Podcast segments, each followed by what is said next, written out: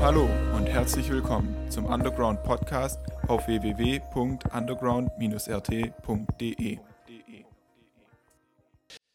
Ja, Herbstfestival, ich tue das, was mir No-Go ist, zum Ferienstart. Leute, Schule, alle Schüler, Lehrer, hey, wir haben Ferienstart, eine Woche Ferien. Hey, ihr Nicht-Schüler, schade für euch, studiert schön weiter oder geht arbeiten. Aber wir haben heute Ferienstart. Zum Ferienstart zitiere ich von dem Herbstgedicht schlechthin. Ja, das hat wahrscheinlich jede Schülerin, jeder Schüler mal über sich ergehen lassen müssen. Das heißt Herbsttag. Und da gibt es eine legendäre Zeile drin, die hat sich, seitdem ich das mal gelesen habe, nie wieder aus meinem Gedächtnis herausbrennen lassen. Und zwar hat da der Rilke geschrieben, wer jetzt kein Haus hat, baut sich keines mehr. Wer jetzt allein ist, wird es lange bleiben.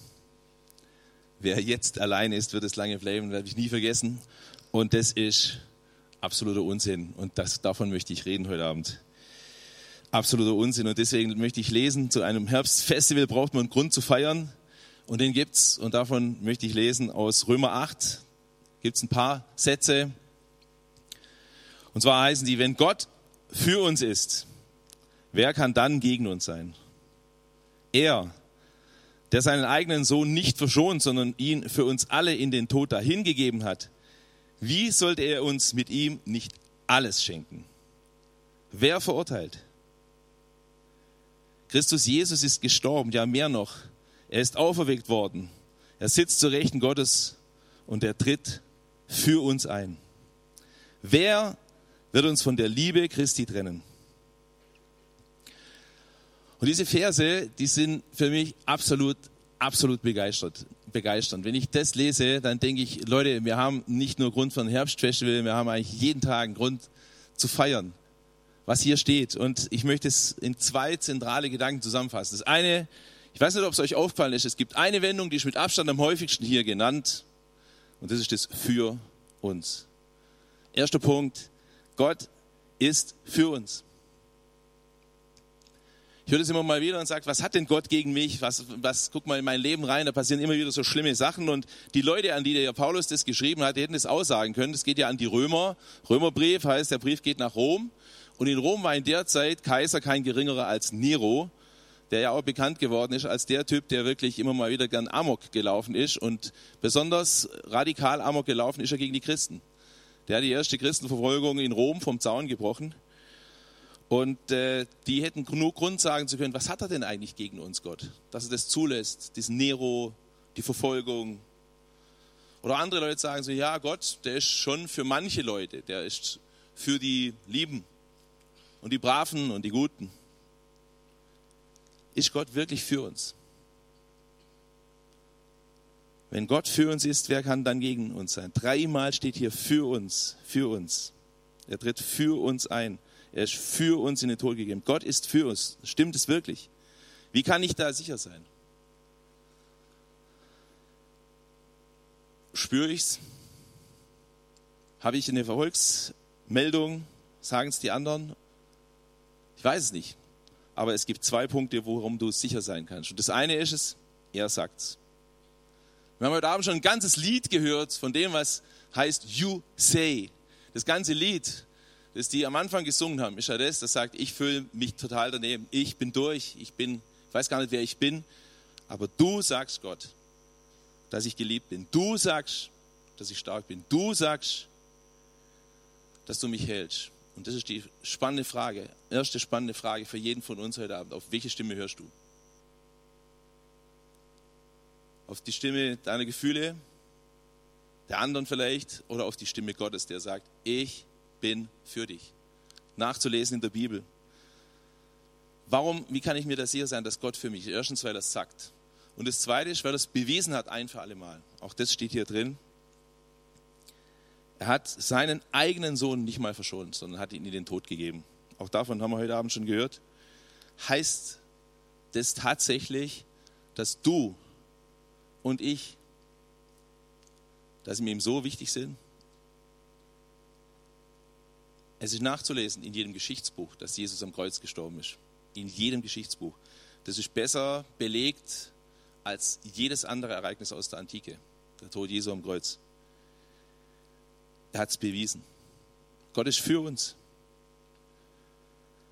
Und das finde ich was unfassbar Wichtiges. Und nimm das mit aus diesem Abend. Das wünsche ich mir, das wünsche ich dir, dass wir das wissen, dass Gott für uns ist. Dass er für uns ist und durch den Tod Jesu das bewiesen hat. Das ist der ultimative Liebesbeweis. Und dass er durch den Beweis auch, diesen Liebesbeweis zugleich uns die Möglichkeit gegeben hat, mit ihm zusammen zu sein, durch seine Vergebung. Wir sind unzertrennlich geliebt. Hier steht, wer wird uns von der Liebe Christi trennen? Wer kann das? Die spannende Frage ist wieder hier, willst du, dass Gott für dich ist? Oder willst du es nicht? Willst du das? Und dann geht es weiter. Wenn Gott für uns ist, so heißt ja der Vers, wer kann dann gegen uns sein? Ich liebe diesen Fragestil. Das ist Gewissheit, Freunde. Das ist Sicherheit. Dieser Fragestil, wer kann dann gegen uns sein? Wenn du das auf dem Fußballfeld sagst, dann ist fast schon Provokation. Dann kommen sie mit der Blutgrätsche. Und das dürfen wir, so eine Gewissheit dürfen wir sagen, wenn Gott für uns ist, wer kann dann gegen sein? Nichts. Wir haben gerade das coole Lied gehört und gesungen, Death was arrested. Der Tod, der mächtiger ist als du und ich, der ist im Kittchen. Der ist gefangen genommen worden. Der hat nicht mehr die letzte Macht. Ich finde es genial, dieser Fragestil. Es geht durch das Ganze durch und um das vielleicht ein bisschen zu veranschaulichen, was, was das bedeutet, wenn der auf deiner Seite ist, wenn Gott für uns ist, wer kann dann an uns ran? Ich möchte eine kurze Geschichte erzählen. Ähm, Napoleon war so ein äh, französischer Machthaber. Ja, vielleicht habt ihr von dem mal gehört, ich hoffe schon. Und das war so einer, der war ziemlich nah an seiner Truppe dran. Und als er gerade, war ja ziemlich klein, als er gerade auf sein Pferd steigen wollte, um so an seinen aufgestellten Truppen so entlang zu reiten, kennt ihr vielleicht so aus der Filmszene, das hat er tatsächlich gemacht, er ist mal so an seinen Truppen entlang geritten, dann ist ihm der Gaul durch. Er war noch nicht auf dem Gaul, der Gaul haut ab durch die Mitte, er scheut, ja, so viele Leute und so, riecht alles mögliche, Pulverdampf. Der Gaul bricht durch. Und dann, schon nach wenigen hundert Metern, gibt es einen ganz einfachen Soldat, der schmeißt sich so in die Zügel, schnappt den Gaul, springt drauf, in voller Fahrt, zähmt den Gaul, kommt zurückgeritten. Steigt vom Gaul ab, gibt Napoleon den Zügel in die Hand, sagt, hier ist dein Pferd, sagt der Napoleon zu ihm, gut gemacht, Hauptmann. Der Typ war auch nicht doof, der war nicht nur gut im Reiten, sondern war auch nicht doof. Hat kapiert, dass er innerhalb von einer Sekunde ja, vom ganz einfachen Soldat zum Hauptmann wurde, hoher Offizier. Fragt direkt, bei welcher Truppe. Sagt Napoleon, bei mir in meiner Generalstabstruppe. Das sind die wichtigsten Offiziere um den Feldherrn rum. Und der kleine Soldat, junger Kerl, läuft rüber zu diesen ganzen hochdekorierten Generälen, stellt sich zu denen hin und die sagen so, ich verzieh dich, verpiss dich, wer bist du denn? Und er sagt zu ihnen, dreht sich rum zu denen und sagt, wenn der Kaiser mich zum Hauptmann gemacht hat, dann wird er auch dafür sorgen, dass ich die passende Uniform kriege. Ein paar Sekunden später war die Uniform da und keiner konnte mehr was sagen gegen ihn. Wenn der Kaiser des Universums auf deiner Seite ist. Wenn der Kaiser des Universums zu dir sagt, du bist mein Mann, du bist meine Frau, ich bin für dich, wer kann da dagegen? Natürlich gibt es vieles, was in unserem Leben dagegen stehen will. So wie bei diesem jungen Kerl, die ganzen Offiziere waren neidisch und wollten keinen Sohn dahergelaufenen und so weiter. Und in deinem Leben ist auch vieles.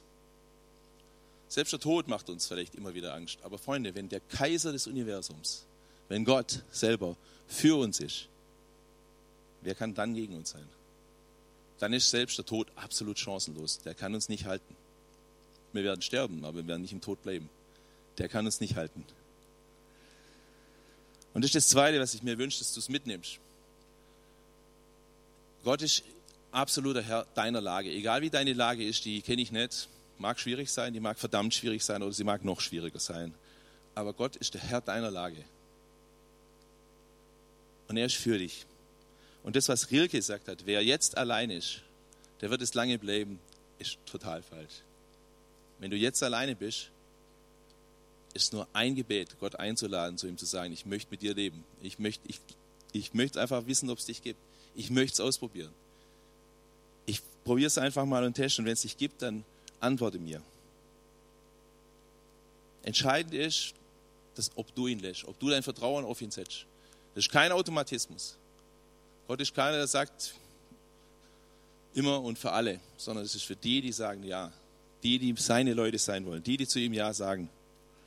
Und ich möchte dich ganz herzlich einladen, das einfach mal auszuprobieren, wenn du es noch nicht gemacht hast, zu sagen, Gott, wenn es dich gibt, Jesus, wenn es dich gibt, ich möchte heute Abend anfangen. Zeig du dich mir. Ich lese den Text schon mal und komme zu meinem zweiten Teil, der auch der letzte ist dann. Wenn Gott für uns ist, wer kann dann gegen uns sein? Er, der seinen eigenen Sohn nicht verschont, sondern ihn für uns alle in den Tod gegeben hat. Wie sollte er uns mit ihm nicht alles schenken? Wer verurteilt? Christus, Jesus ist gestorben, ja mehr noch, er ist auferweckt worden, er sitzt zur Rechten Gottes und er tritt für uns ein. Wer wird uns von der Liebe Christi trennen? Der erste Punkt ist, Gott ist für uns. Der zweite Punkt ist, Jesus lebt und liebt genau jetzt. Jesus lebt und liebt genau jetzt. Viele Leute sagen ja dann, ja, ich fühle mich so eng verbunden mit meiner irgendwie Verwandten oder sowas, ja, wo Talita jetzt irgendwie auf Hawaii war, da fühle ich mich ganz tief verbunden in meiner väterlichen Liebe mit Talita. Das bringt ihr nichts und das bringt mir nichts. Die ist da, ich bin hier. Das sind schöne Worte, ich habe sie lieb, aber es ändert an ihrer Situation dort nichts und meiner hier auch nichts.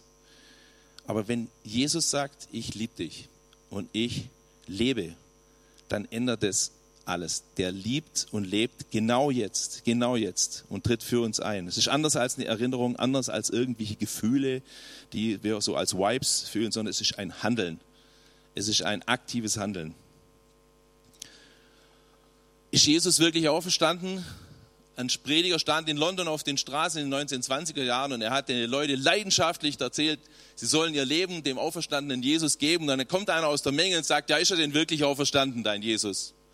Und der Evangelist hat kurz gezögert und gesagt, ja, pff, weiß auch nicht. Und dann kam ein anderer Mann aus der Menge, ein ganz einfacher Mann mit so einer Schiebermütze, so ein Schaffer, verschmiert, sagt, ich bin Maschinist.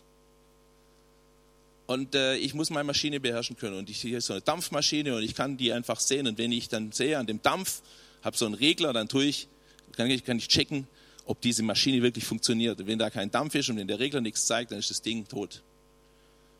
Und ich sehe mein Leben an, Leute, und ich war Alkoholiker, schlimmster Alkoholiker. Und heute bin ich frei. Ich sehe, dieser Jesus ist lebt, der ist auferstanden. Und wisst ihr, wenn ihr gut zugehört habt, beim Tommy, was er erzählt hat von seinem Leben, so früher durch die Gegend getuckert ist und irgendwie sich kaputt gemacht hat und andere. Und heute, guckt ihn mal an, ich bin so froh, dass es mein Kumpel ist. Die Anita hält es mit ihm aus, er ist mittlerweile umgänglich. Man kann es man mit ihm aushalten, soweit, oder? Ja, passt, okay, danke. Was soll sie auch anders sagen? Also, in meinem Leben ist, in meinem Leben ist es tatsächlich aber auch so gewesen. Ja, ich war fiebrig, ich wollte überall dabei sein das, was ihr heutzutage dieses Fear of Missing Out nennt, ja, das kannte ich damals schon vor 35 Jahren. Und ich wollte immer überall dabei sein, von allen geliebt sein. Und das war mir das Wichtigste, dass die Leute mich irgendwie cool finden und so. Und wenn Jesus in dein Leben reinkommt, da kommt ein unfassbarer Friede rein. Und so wie dieser Maschinist, kann ich schon sagen, Jesus ändert es. Das ist der große Gamechanger und verändert es, dass du einen Frieden erlebst und auch eine Freiheit von dem, was andere über dich denken. Martin Luther, berühmter Mann, heiß umkämpft, hat tausend Anfechtungen gehabt, hatte tausend Gegner, die haben ihm alle, alle haben ihn gejagt. Ihr wisst ja, den wollten sie eigentlich alle umbringen, der war vogelfrei und so. Äußerlich gejagt, innerlich gejagt von Zweifeln. Er wusste nie, ob das richtig ist, was er so macht und so. Und er hat immer überall auf jedes Heft, was er hat, überall an jeden Schreibtisch, wo er kam, hat er nur ein Wort hingeschrieben. Vivid. Hey, jetzt wird es noch ein bisschen Latein. Vivid. Er hat einfach reingeschrieben, überall Vivid. Wo er hinkam, in jedes Hotelzimmer an die Wand geschrieben, im Edding, Vivid. Was heißt Vivid? Er lebt. Das war ihm genug. Er sagt, wenn egal was passiert, ich weiß, dass Jesus lebt. Und wenn er lebt, was kann, wer kann dann gegen mich sein? Jesus hat gesagt, ich lebe und ihr sollt auch leben. Ich lebe und ihr sollt auch leben. Jesus sitzt zur Rechten Gottes und er tritt für uns ein. Jetzt, genau in diesem Moment. Er lebt und liebt genau jetzt, Freunde. Verrückte Vorstellung. Jesus sitzt beim Vater im Himmel und er tritt jetzt für dich ein. Und für mich. Und die entscheidende Frage ist, willst du das? Und das erfordert von jedem von uns eine Antwort. Zur Frage, willst du das? Wie werde ich sein? Wie gehöre ich zu seinen Leuten, indem ich einfach ihm anfange zu vertrauen, zu sagen, Jesus, ich tue einfach mal so, als ob es dich gibt. Ich fange an, in deinem Wort zu lesen und ich fange an, mit dir zu reden.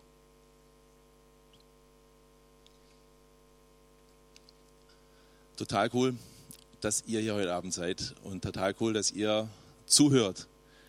Und ich möchte jetzt einfach noch zum Schluss beten und euch einladen, vielleicht auch mitzubeten, wenn du möchtest. Jesus, ich danke dir, dass du für uns bist. Dass du das bewiesen hast, dass es nicht irgendwie nur eine spirituelle Verbindung ist, sondern dass das jetzt aktives Handeln heißt, dass du jetzt da bist unter uns, dass du für uns eintrittst, Stunde um Stunde, rund um die Uhr. Danke, dass du auferweckt bist, dass du Menschen veränderst, dass du Leute fröhlich machst, heil machst, wo sie sich dir anvertrauen, wie ich das auch für mein Leben bezeugen kann. Danke, dass das heute gilt wie für alle Zeit. Und du siehst und kennst unser Herz.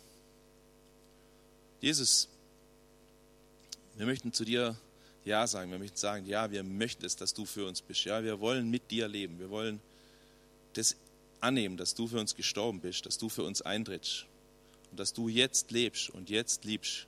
Genau jetzt. Ich danke dir für diesen wunderschönen Abend und ich bitte dich einfach, dass wir wissen dürfen, dass wir zu dir gehören